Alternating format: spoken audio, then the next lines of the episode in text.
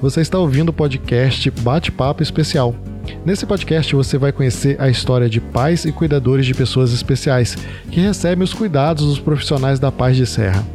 Você vai ouvir em primeira mão como é o dia a dia dessas pessoas, quais as suas dificuldades e desafios e também suas conquistas, que têm um significado totalmente diferente quando se é pai ou mãe de uma criança especial. Aqui nós conversamos também com profissionais da Pai de Serra que trabalham diariamente atendendo centenas de famílias.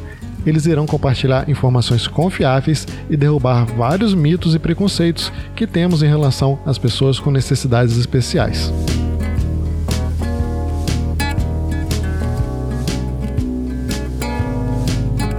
Eu sou Marcelo Borjali, fotógrafo e produtor desse programa eu ajudo a dar voz a essas pessoas para que elas possam contar uma realidade que muitos de nós sequer imaginam que existe.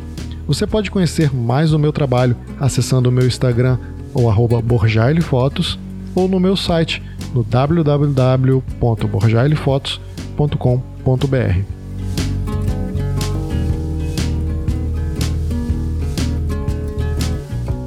Esta edição do podcast Bate-Papo Especial é uma produção voluntária e você pode conhecer mais do trabalho da Pai de Serra acessando o Instagram @apaidaserra ou o site www.apaiserra.org.br. No bate-papo de hoje, vamos conversar com uma nutricionista que atua na Pai de Serra orientando famílias de autistas a superar os desafios de uma alimentação saudável. Ela vai explicar como é seu dia a dia no atendimento e o que os autistas têm de diferente na sua alimentação. Bom, então nós vamos lá. Estamos aqui hoje gravando um outro episódio do podcast sobre o autismo e nós vamos conversar com a Nina. Ela é nutricionista aqui da PAI trabalha não só com autistas, né, mas com atendimento geral. Mas nesse episódio a gente vai estar tá focando um pouquinho mais no, no tratamento e nas, nos desafios que ela tem aqui com o tratamento das terapias com os autistas, né? Então, gostaria que você se apresentasse primeiro, falasse quem você é, é o seu nome, o que, que você faz aqui. Olá, eu sou a Nina, nutricionista aqui na PAI e vim integrar essa equipe multidisciplinar para encaixar mais uma pecinha nesse quebra-cabeça, copiando um pouquinho a, a fala da Joselice, no, a fonoaudióloga. e a gente consegue identificar vários pontos em que a alimentação é influenciada e em que ela pode influenciar né, nas crianças recebo né, pessoas de várias idades, desde bebezinhos na introdução alimentar aos seis meses até mais velhos, né, adolescentes, que a mãe muitas vezes não teve contato com nenhuma nutricionista, né? Então, muitas vezes pego já esse é, a alimentação já na, numa fase mais é, consolidada, né? Digamos assim, é, é, né, o paciente já chega, a criança chega já com várias restrições alimentares, aí a gente uhum. começa a fazer o, o tratamento, né? A desvendar quais questões estão por trás dessa alimentação, a partir do momento que esse paciente chega até mim, né? E, e Nina, e quando esse paciente chega, é, o que, que, é o mais comum de você receber, né? Você falou de restrições. Explica um pouquinho para quem ainda não entende, não está uhum. no universo aí do autismo, uhum. é, quais são os principais sinais, as principais restrições, o que, que você vive aí no dia a dia. Uhum. Como eu disse, recebo né, de bebês até adolescentes, né, aqui na PAI. E as mães chegam muitas vezes perdidas, né? Geralmente é as mães ou os pais, né? Quem acompanha chega assim sem saber o que fazer porque, né, crianças é restrita a um grupo alimentar, né, a determinada característica de alimentos. Então eu faço uma investigação, né, uhum. para saber que, que levou a, a, a essas dificuldades alimentares. Então, é, saber o que que limita o paciente a essa alimentação. Se é a cor do alimento, é o odor, né, o cheiro, se é a textura, né, Uhum. se é o sabor. Então, muitos ah, os pais alegam que as- é, né, os filhos batem o olho no alimento e já não quer, já recusam. Outros não, tá? A partir do momento que tá na boca, sentiu uma textura diferente, já cospem, né? Uhum. Então a gente começa esse processo investigativo para começar a traçar as estratégias, né, que devem ser feitas da- de um modo bem gradativo. A gente não vai mudar a alimentação né, desse paciente de um dia para o outro. Então, junto com a família, né, a educação nutricional precisa ser feita com todos da casa Uhum. né, que são o espelho, né? Os pais, principalmente, são o espelho. É pra- igual pra dieta, essa né? Não adianta você querer começar a dieta sozinho e É. todo mundo ao seu redor tá ali comendo de É. tudo desregrado. Né? Exatamente. É o que eu falo para os pais, né? A gente tem que se limitar lá no supermercado, quando vai fazer as Uhum. compras. É verdade. Então, que as crianças já sabem onde ficam os alimentos, né? Então vão para aqueles alimentos.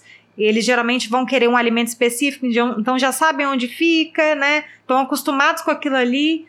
E é um desafio para os pais também, né? Uhum. Porque a gente vai começar a, a es- estabelecer novos estímulos nessa alimentação, tentar é, condutas diferentes, mas que não é, agridam de forma a, a esses estímulos serem muito agressivos, né? Uhum.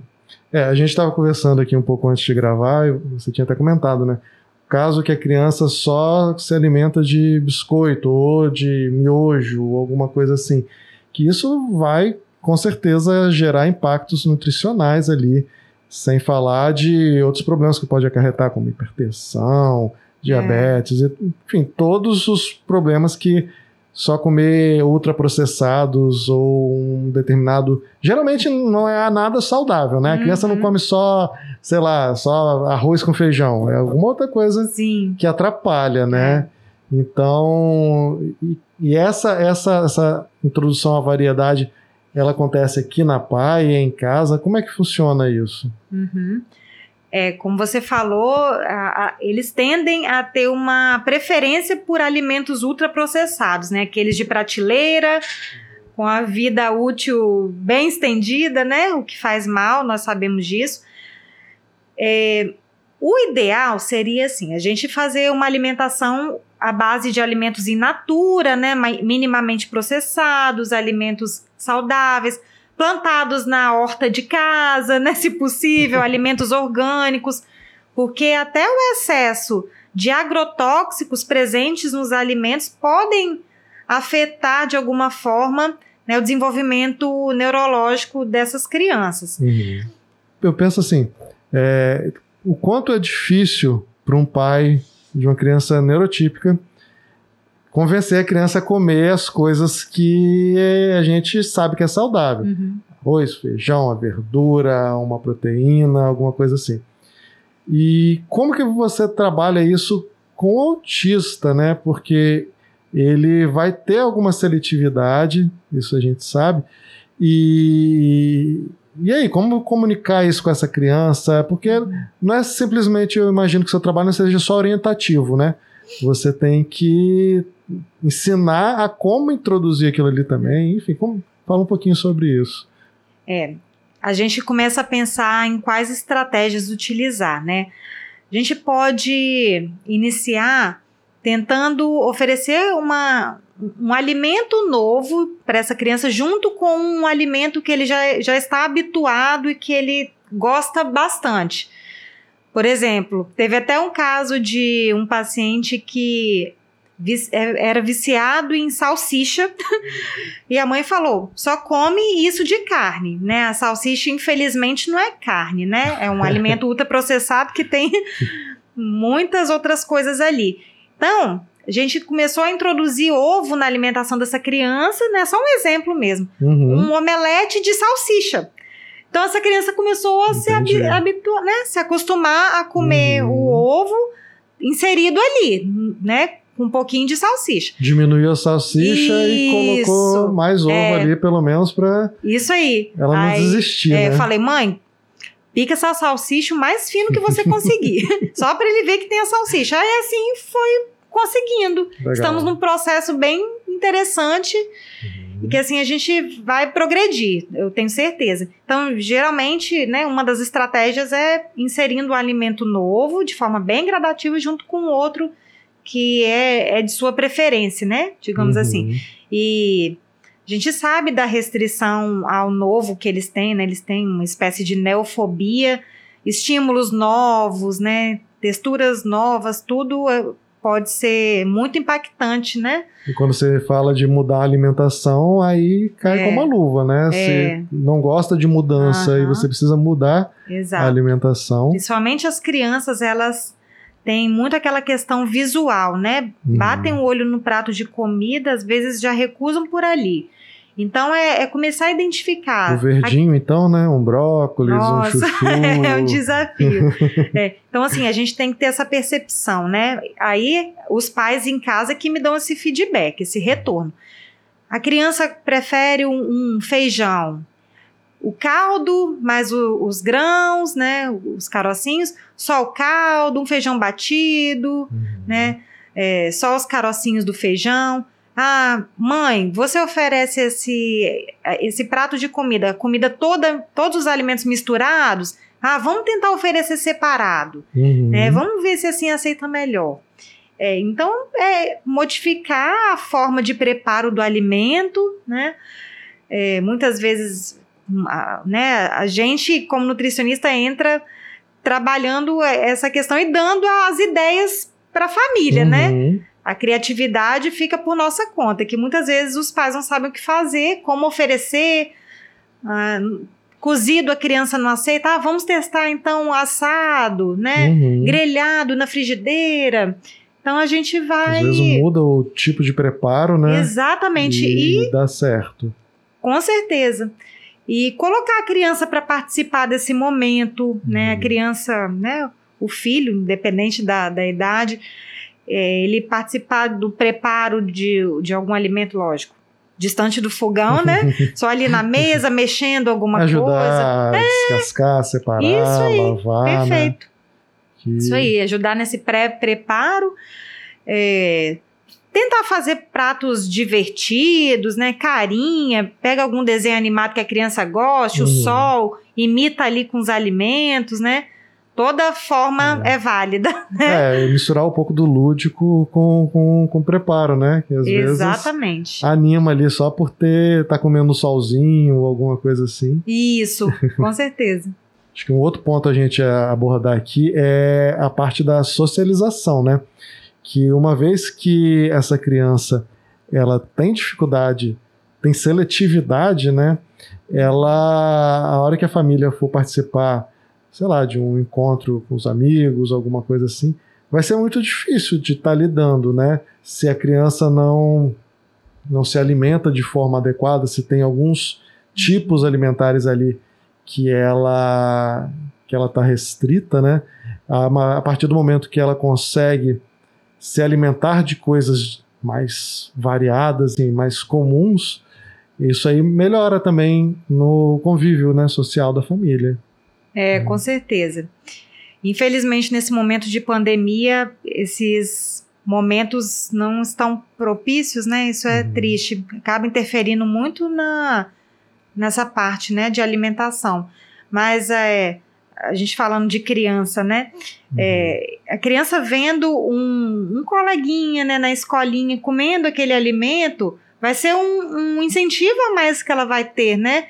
E muitas vezes a criança é restrita à mudança de ambiente, mas se ela está habituada a fazer uma refeiçãozinha, um, um lanche, um almoço na escolinha, está acostumada com aquela professora, com aquele, aqueles amiguinhos, né?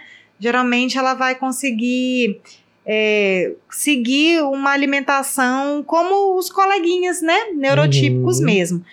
É, já quando a gente se refere a uma festa, né, um aniversário, algo, um evento aí atípico, Uhum. a gente pensa em de repente que o, idea- o ideal seria alimentar essa criança em casa para garantir ali que ela vai comer bem. Geralmente eles comem melhor em casa, né? Uhum.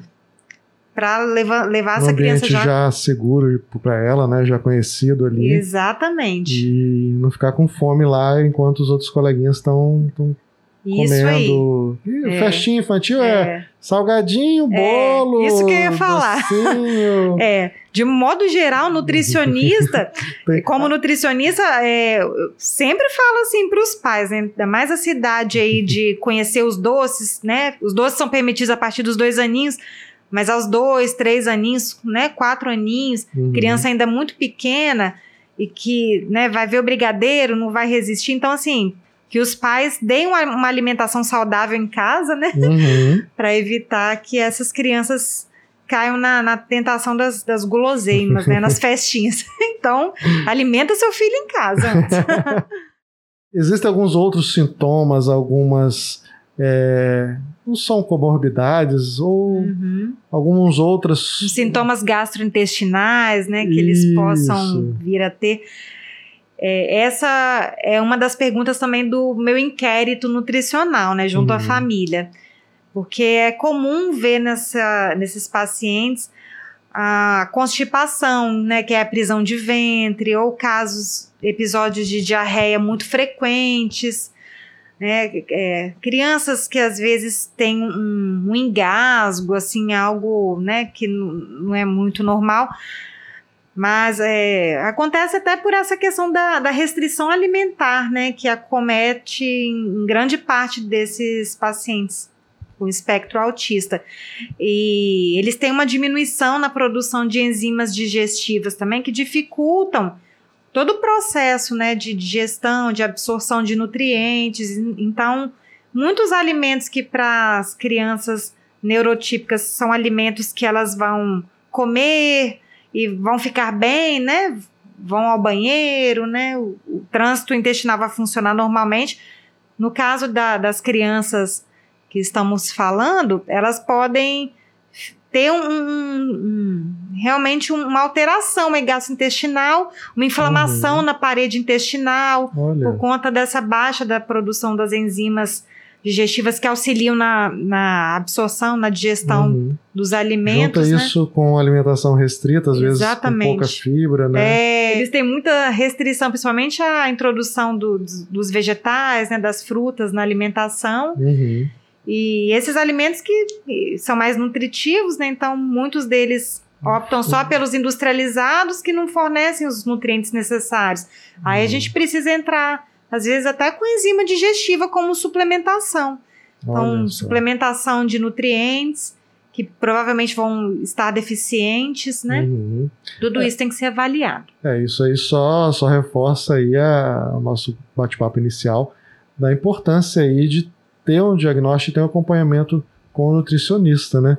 Para que essa criança ela tenha é, não só a parte ali de, de seletividade, né? Ela comece a se alimentar de outras coisas, mas que se alimente melhor também, né? E mesmo assim, às vezes precisa ainda de um outro tratamento, igual você está falando com, com enzimas, para É. poder ajudá-la na, nessa questão aí de, de- não ter uma inflamação, de não ter nenhum problema mais sério, né? É, isso aí. E só complementando, essa questão toda que a gente vem falando de seletividade alimentar, se dá a questão do comportamento repetitivo das crianças, a, a resistência ao novo, né?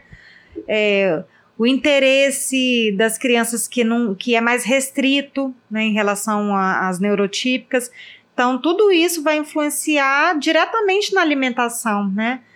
Igual a gente conversa bastante aqui, a, equi- a equipe multidisciplinar, que o ato de comer, né, propriamente dito, é o último passo. Então, a gente tem que fazer toda a investigação no que que Uhum. está cometendo esse paciente para, no, né, depois a gente avaliar o que que causa de fato essa dificuldade toda na alimentação, né? Uhum. Legal. É, Nina, acho que a gente está chegando aqui ao nosso final, né? É, gostaria de te agradecer aí pelas dicas, pelas explicações. Isso vai ajudar os pais que estão nos ouvindo a entender um pouquinho melhor do universo do autista e também a identificar alguns pontos-chave ali nos seus próprios filhos, que às vezes a gente acha que tem algo de diferente, mas a gente nunca vai pensar no autismo. Mas, e acho que assim, independente de ser autismo ou não, é, procurar um profissional o quanto antes para poder fazer uma avaliação, né? É muito importante, principalmente nessa fase de desenvolvimento, né? Que a gente está falando aí de, de, crianças pequenas que às vezes acabaram, é, uhum. desmamaram agora e estão começando a ter alimentação só sólida. Sim. Então é a parte aí que saiu do peito, a gente tem que ter bastante atenção. É. Né? É preciso que os pais tenham consciência de como deve ser essa alimentação complementar no início da vida. Né? Até os dois aninhos acontece a formação do paladar das crianças, então é importante que sejam oferecidos alimentos variados, né? É, diferentes grupos alimentares que fornecem diferentes nutrientes, é, a evolução das consistências. Então, é, sempre que possível, é, é interessante que os pais tenham um, um acompanhamento né, profissional, um nutricionista auxiliando, porque às vezes chegam ao nosso consultório crianças com dois aninhos comendo ainda, é, né, fazendo a refeição com comidas amassadas, pastosas. Né? Então, é, a gente não pode perder esse tempo, principalmente até os dois aninhos, que é uma janela de ouro para alimentação. É o que vai determinar a saúde futura, a alimentação futura desse indivíduo, né? Então, até os dois aninhos, a gente tem que. Se, né, é preciso haver uma dedicação bem grande mesmo, né, por parte da família, empenho, uhum. e a gente tentar é, fazer esse ter esse diagnóstico precoce para desde então a gente já iniciar o, o tratamento nutricional né, as estratégias nutricionais para melhorar hum. essa, o estado nutricional desse indivíduo. Legal. Obrigadão. Obrigada. Espero ter ajudado. Com certeza.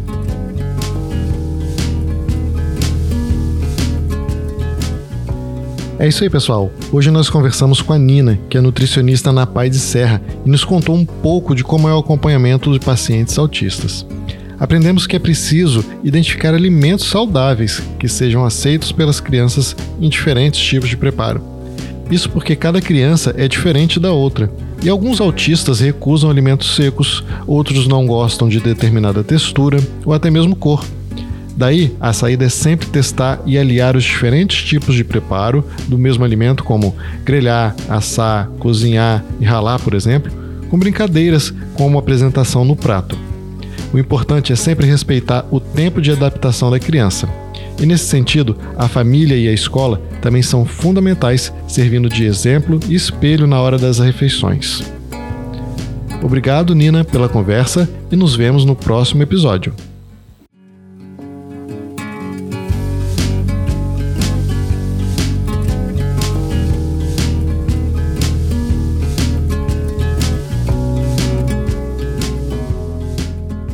Eu sou Marcelo Borjali, fotógrafo e produtor desse programa.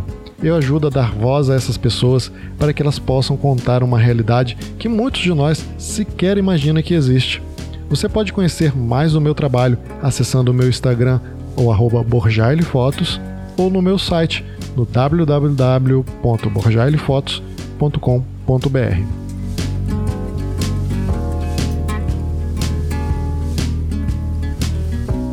Esta edição do podcast Bate-Papo Especial é uma produção voluntária e você pode conhecer mais do trabalho da Pai de Serra acessando o Instagram arroba Serra ou o site www.apaiserra.org.br. E se você gostou dessa história e quer ouvir mais conteúdo como este, considere contribuir com a Pai. Basta acessar o site www www.apaiserra.org.br e clicar em Faça uma doação. Todos os recursos são direcionados para a inclusão social, saúde e educação de crianças especiais.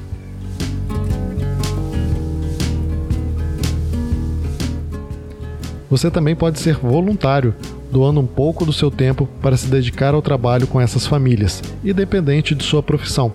Seja você um profissional da saúde, construção civil, comércio ou qualquer outra área, tudo que você precisa para ser voluntário é um pouquinho de empatia. Tenho certeza que você é capaz de ajudar a Pai a melhorar a vida de centenas de famílias. Esse foi o podcast Bate-Papo Especial, produzido por mim, Marcelo Borjali. Você pode conhecer mais do meu trabalho acessando o meu Instagram, @borjalifotos, ou o meu site www.borjalifotos.com.br. Te espero no próximo episódio.